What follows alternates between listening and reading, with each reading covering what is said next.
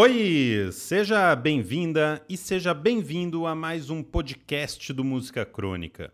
Meu nome é Lucas Roquete e toda semana eu venho acompanhado dele, que já não pode mais tomar café depois das 5 da tarde e a cada dia que passa acorda mais cedo, Miguel Socol. E aí, Miguel, tranquilo? Tranquilo que nem obedeceu o conselho do Nelson Rodrigues aos jovens. Envelheçam.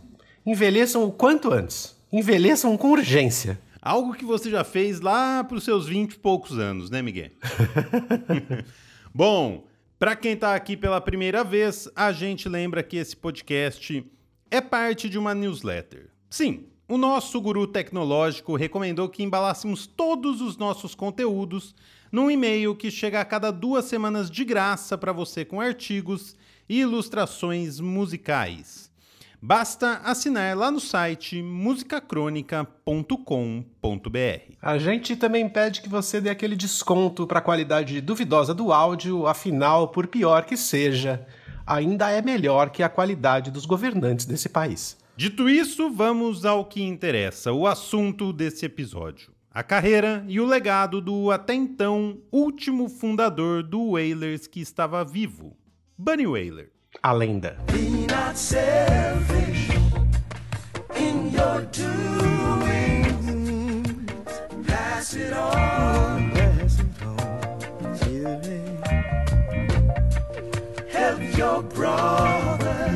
No dia 2 de março de 2021, Bunny Wailer faleceu aos 73 anos de idade. Ele estava internado desde julho de 2020 em consequência de um derrame. O Zig Marley, filho do Bob, disse o seguinte, abre aspas, O corpo de Bunny já Bill Wailer nos deixou. Mas ele sabe, assim como nós sabemos, que seu legado, música e espírito nunca morrerão. Sua contribuição para a nossa música não apenas como membro dos Wailers, mas também como artista solo, tem sido uma enorme influência para mim pessoalmente e para muitas outras pessoas ao redor do mundo.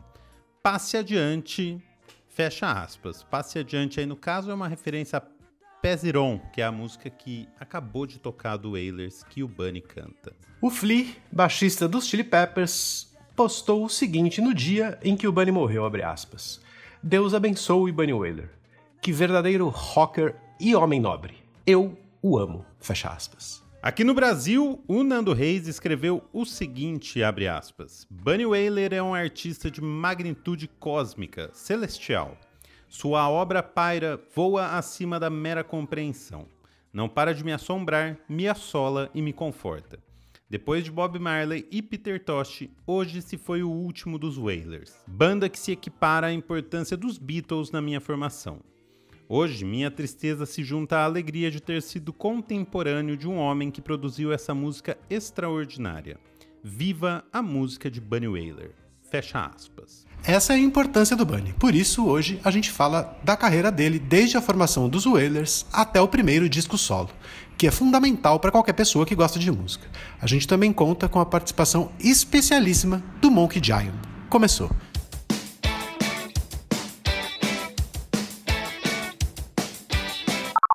A importância do Bunny Wailer para o reggae é crucial. Ele é um dos fundadores desse gênero musical que hoje não é só tocado no mundo inteiro, mas influencia diversos outros gêneros musicais.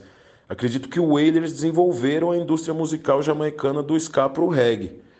É, além de músico, Bunny sempre foi militante da cultura Rastafari. Diz a lenda que foi a, foi a oposição às ideias de mercado do então empresário Chris Blackwell que separaram Peter e Bunny do Bob. Né? Até os últimos dias de sua vida, Bunny viveu a filosofia Rastafari sem se vender para a Babilônia.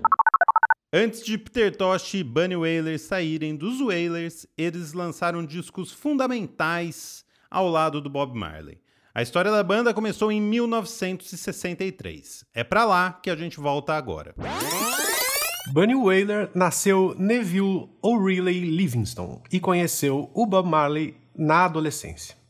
A mãe do Bob casou com o pai do Bunny e juntos eles tiveram uma filha. Como consequência, eles estavam morando juntos, o Bunny e o Bob, e além disso, eles fundaram com o Peter Tosh o The Wailers, que antes de ter esse nome foi The Teenagers, The Wailing Rude Boys e The Wailing Wailers, que é muito difícil de falar.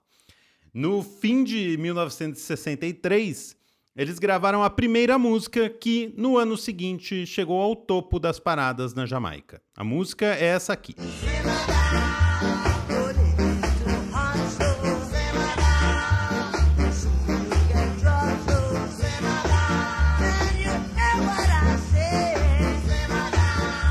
Assim, em 1965, eles lançaram o primeiro disco, The Wailing Wailers.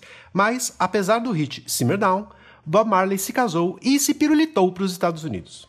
No tempo em que ele ficou no Tio Sam, Bunny foi preso por posse de maconha e cumpriu um ano de prisão em 1967. Que era uma coisa que acontecia muito, pelo visto, na Jamaica, porque no episódio que a gente fez sobre o Toots também ele foi preso por posse de maconha na Jamaica, o que hoje parece um.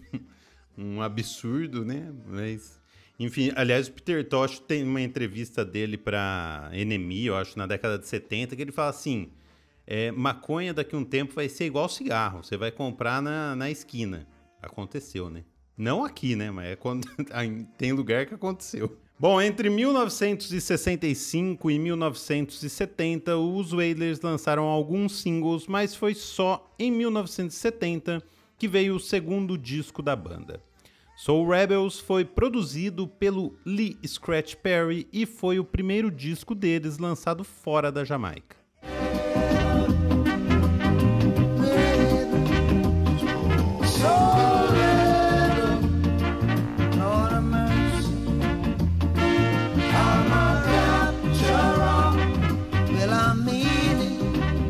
Bom, daí já sabe, entre 1970 e 73, os Wailers com a formação original, Peter Tosh, Bob Marley e Bunny Wailer lançaram cinco discos, entre eles dois clássicos. E os outros três que também são clássicos. E tudo que eles pensaram naquela época também é clássico. Os dois lançados em 1973, Burning e Catch a Fire, que foi o primeiro lançado pela gravadora Island Records e o responsável pelo sucesso internacional da banda.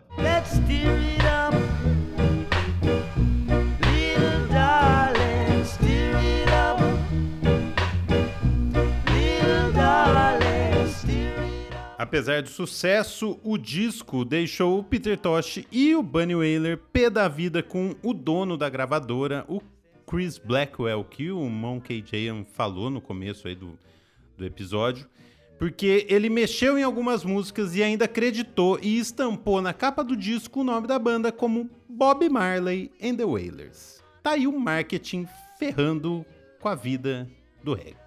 Inclusive, o Bunny, a partir daí, isso é maravilhoso, começou a chamar o Chris Blackwell de Chris Whitewell. Foi nessa época que eles fizeram a primeira turnê fora da Jamaica.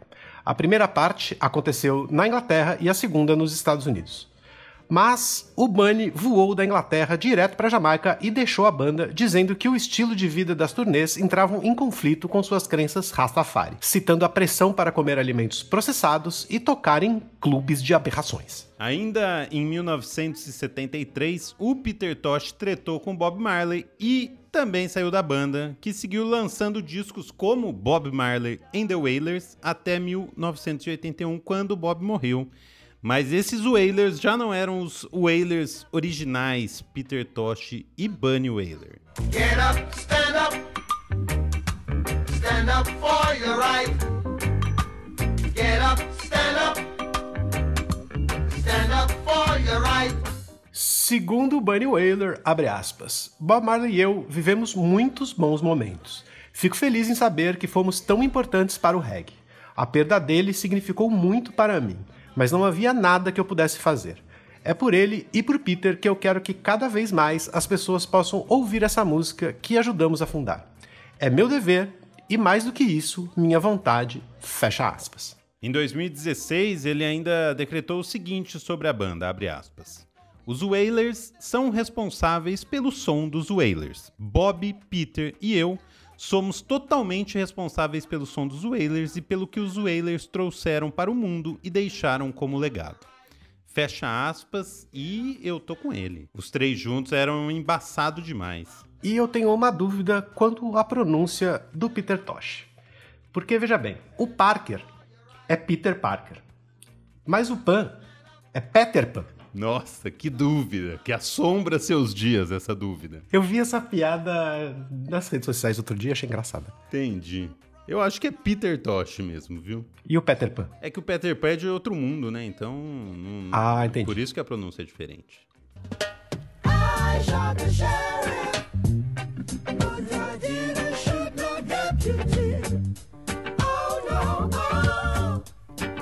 A saída dos Wailers, Bunny fundou a sua própria gravadora. A gente falou sobre isso e sobre a carreira solo dele com o Monkey Giant. Escuta só. O que se destaca na música do Bunny é com certeza o comprometimento com a cultura Rastafari. Essa postura o fez criar o próprio selo musical que é o Solomonic para poder lançar seus próprios discos, já que ele não acreditava muito no, no mercado musical e na forma que, que, que tudo estava se desenrolando, né? O discurso era repatriação, emancipação da escravização mental, autoestima e força para os pretos e pretas da diáspora, né, espalhados por todo o mundo. Bunny sempre deixou claro a, a posição de linha de frente em todo o movimento Rastafari. Tá aí, é, inclusive sempre as letras, tanto dos Wailers quanto da carreira solo dele, foram super políticas e é, de ativismo, assim, tanto para a cultura Rastafari quanto para igualdade, enfim, contra o racismo, enfim, tudo isso era pauta dele, sempre foi. E dos Wailers também, dos outros dois também, do Peter Tosh e do Bob Marley também, né? Já já a gente fala mais do primeiro disco solo dele, um clássico essencial do reggae. Agora a gente vê a quantas anda a vida no condomínio chefiado por ele, Chuck Hipólito. Chama o síndico. E aí, bicho? E aí, Miguel? Como é que tá? Bom dia. Uh! Bunny Wailer, um dos fundadores dos Wailers. Sabe o que eu lembrei, cara? Falando dele, tem aquele documentário maravilhoso do Snoop Dogg que ele é, resolve virar Rastafari e aí ele produziu aquele documentário maravilhoso dele na Jamaica com feito pela Vice e tal. Então vai ele, o Diplo, um engenheiro de som, tipo primo maconheiro dele, uns quatro compositores assim, né, songwriters que vão e ficam andando. Basicamente é o Snoop Dogg que então se torna Snoop Lion. Eles ficam dando rolê pela, pela, pela Jamaica, em Kingston, cara, e conhecendo a região, conhecendo a comunidade, sempre sendo recebido meio como um tipo de deus, assim, o Snoop Dogg. Então, assim, ele tá sempre, pá, vestidão, bonito, tirando uma onda, fumando baseado o tempo todo. E e conhecendo as baladas, conhecendo as plantações de maconha, conhecendo as escolinhas de rocksteady, conhecendo... E numa dessas ele vai parar na, na, na, na casa do Bunny Wailer, quando estava vivo ainda, obviamente. Troca uma ideia sobre eh, Rastafari, sobre... assim... E o Bunny Wailer, né, cara? Você vê que ele tá até um pouco meio constrangido, assim, de estar tá recebendo o Snoop Dogg ali falando que agora é Snoop Lion, porque, porra, a parada ali é uma coisa meio. né, religiosa, eles levam a sério, né, a, a religião. E aí, é... mas eles fumam baseado, passa que você acha aquela coisa toda meio estranha assim, e o Snoop Dogg, você não sabe se ele está extremamente é, lisonjeado de estar na presença do Bunny Wailer ou se ele está meio que tirando uma onda de estar ali ao mesmo tempo pelo privilégio de ser quem ele é e o que ele pode fazer com a, com a figura dele e o dinheiro dele, né? Mas enfim, cara, fato é que uma hora parece que o Snoop Dogg foi escorraçado da Jamaica porque né, o pessoal lá não é burro e percebeu que ele estava tirando é, uma onda né, cara? Sendo o Snoop Lion. E é isso, cara. De alguma maneira eu acho que o Bunny Wailer foi um dos que falou pra galera assim, ó, mano, é o seguinte, esse cara precisa sair fora. Manda ele embora daqui. Depois se arrependeu de ter recebido o Snoop Dogg. São, é a fofoca que eu ouvi, né? Mas é, é isso, né? Tipo, o Bunny junto com os dois irmãos ali, o, o esqueci o nome deles, mas é o Cal Bart e o Como é que é o nome do cara? Acho que é isso. O baterista, né? E o Family, Family Man, o baixista, os dois irmãos, eles são os caras que inventaram o som e a vibe do reggae conhecido no mundo inteiro, que foi né, com o Bob Marley que eles criaram essa identidade, essa química aí maravilhosa, né? É... Sugiro a galera assistir o clipe de Concrete Jungle do Bob Marley The Wailers tocando Concrete Jungle, ainda com o Peter Tosh na banda ali. E é muito bonito esse vídeo, com a formação meio que original dos Wailers. Ih, tô falando pra caralho hoje, hein, bicho? Você tá mantendo as janelas ligadas, a janela fechada, cara? Aparentemente essa porra de vírus tá entrando por tudo quanto é lugar agora, mano. Ficar esperto, hein? A notícia infeliz é que a gente tem um, um, um, um morador do nosso prédio, infelizmente, está entubado há 15 dias. Parece que está mostrando recuperação já e logo logo vai estar tá de volta. Mas porra, cara, dramático, hein? Um beijo para vocês aí, se cuidem. Bom, o Chuck falou aí que o Bunny Wailer botou o Snoop Dogg para correr, mas a real é que desde os anos 70 que os jamaicanos botam um gringo que vai lá comer, comer pelas beiradas para correr, né? É, botaram os Stones para correr, botaram o Clash para correr. Inclusive, eu acho que é o Bunny Wailer, se não me fala a memória, ou o Peter acho que é o Bunny Wailer, que o, o Kit Richards tinha comprado uma casa lá ficar, porque tinha se deslumbrado, e ele invadiu a casa do Kate Richards depois de expulsar os Stones e foi morar na casa do cara. Falou, agora é minha. Ah, que massa. Tem que fazer isso mesmo. Eles querem se aproveitar dos caras, nada a ver isso aí. Tem que botar para fora mesmo. Aí nem Snoop Dogg vai com. É, virar Snoop Lion. Beleza, a piada dele e tal, mas ir lá pra Jamaica fazer isso, desnecessário, né? E quanto a gente espera que a pessoa que está mal aqui com Covid se recupere logo. É, quanto a fechar as janelas, o que eu ouvi é que você precisa abrir a janela para ventilar, não que você precisa deixar fechado, mas aí essa indicação sanitária eu não posso dar, mas assim, foi o que eu ouvi. Recapitulando, no dia 2 de março de 2021, nós perdemos Bunny Wailer, o último fundador dos Wailers que ainda estava vivo. Nesse episódio, a gente já falou sobre a formação da banda com o Marley e o Peter Tosh, e agora a gente chega a 1976, ano do lançamento do seu primeiro disco solo, Black Heart Man. O disco saiu pela sua gravadora Solomonic e tem a participação dos outros dois Wailers, Peter Tosh e Bob Marley, que tocam guitarra e fazem backing vocals no disco. Já sobre o nome do disco, Black Heart Man, Bunny explicou assim, abre aspas. O Homem do Coração Negro é uma fábula muito séria. Todos nós crescemos ouvindo sobre ela. Nos disseram que você tinha que tomar cuidado com estranhos que te convidam para uma situação, ou se encontrar num campo solitário, nas ravinas ou em qualquer lugar onde esse indivíduo possa ter aparecido. E então ele arranca o seu coração. Todos os jovens daquela época ficavam com medo quando ouviam o nome Black Heart Man. Então, fiz o álbum com base nas minhas experiências. Fecha aspas. Nossa, eu fiquei com medo só de ouvir essa descrição dessa fábula aí. Imagina uma criança ouvir isso.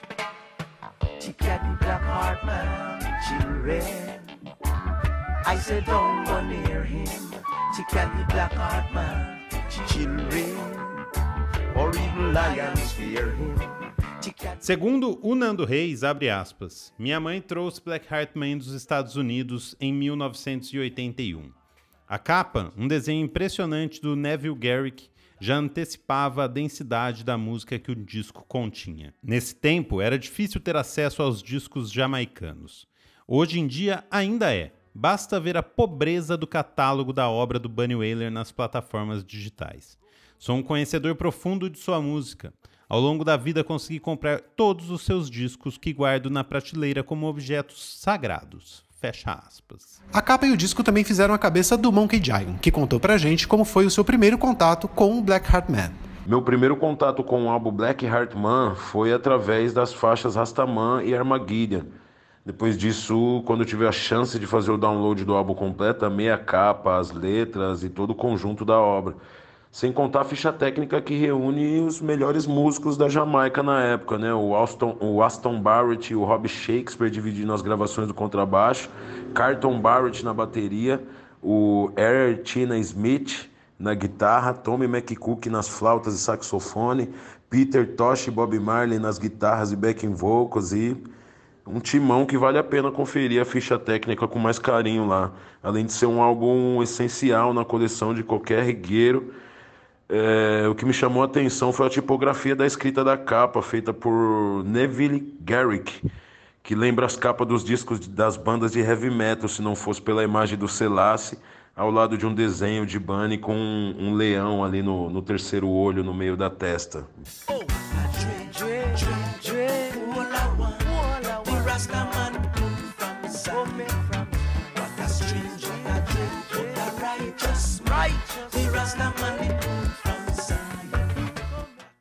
Pois é, muita gente é, é foda no disco, tocando com ele, as composições dele.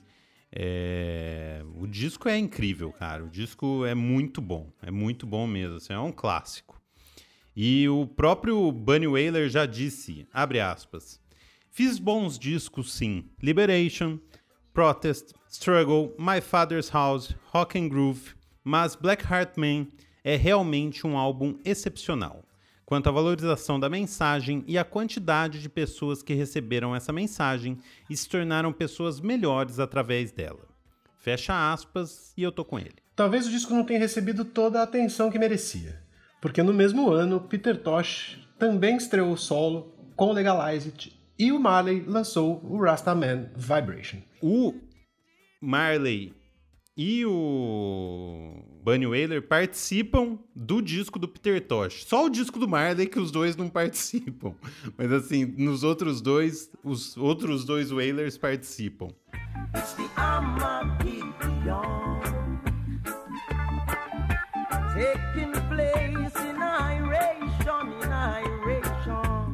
O Bunny Wailer seguiu gravando e lançando discos pela sua gravadora, ganhou vários Grammys com eles, lutou pela descriminalização da maconha e pela reforma educacional na Jamaica até o ano passado, quando foi internado. Um legado inestimável que o Monkey Giant resumiu assim: Bunny foi o último Wailer a ir para Zion, que esteja descansando em paz. Além de sua discografia extensa com Wailers e em carreira solo, ele é um dos responsáveis pela mensagem Rastafari ter se espalhado aos quatro cantos do mundo. Além de ensinar Bob a tocar guitarra, Bunny vai eternamente nos ensinar e nos direcionar de volta para casa, para o nosso I para o nosso eu e eu, através de suas canções que sempre serão eternas. E quem sabe um dia viveremos todos em uma sociedade mais justa, podendo compartilhar um só amor, em um só coração cantando juntos o mesmo refrão. Tem uma, uma música muito especial que sempre toca nos sistemas de som de São Paulo, né? Que me marca muito, que chama, que chama Rise and Shine. Que tem uma letra que fala exatamente sobre isso, né? Vamos brilhar, iremos brilhar e alcançar a nossa liberação, né? No caso, a liberação africana, né?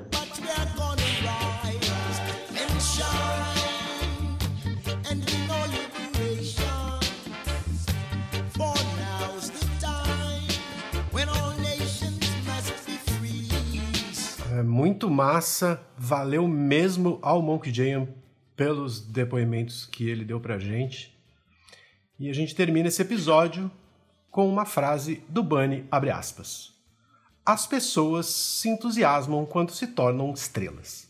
Mas isso é diferente de se tornar um bom escritor, músico, produtor e arranjador. Fecha aspas. Fica a lição e ouça o Bunny Wailer a gente se despede agradecendo demais a Tropi Press da Natália Birkhouse, que fez a ponte com o Monkey Giant, e a ele por participar com a gente aqui. Foi legal demais. Obrigado.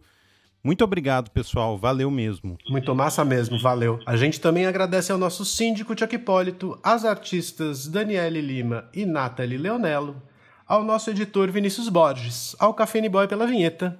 E aí? O homem o fantasma, o guru, o presidente do sindicato dos clubes de aberrações, Mané Brasil. Ei, Mané, Mané, ele é, é do tipo que fala assim, não, se você vai fazer um show, se começa uma banda agora, você tem que ir fazendo um clube de aberração. É isso que é legal. Essa, essa é a dica do Mané. como presidente do sindicato e seu empresário. Esse episódio fica por aqui e semana que vem tem mais música crônica. Se cuide e tchau. Valeu, tchau.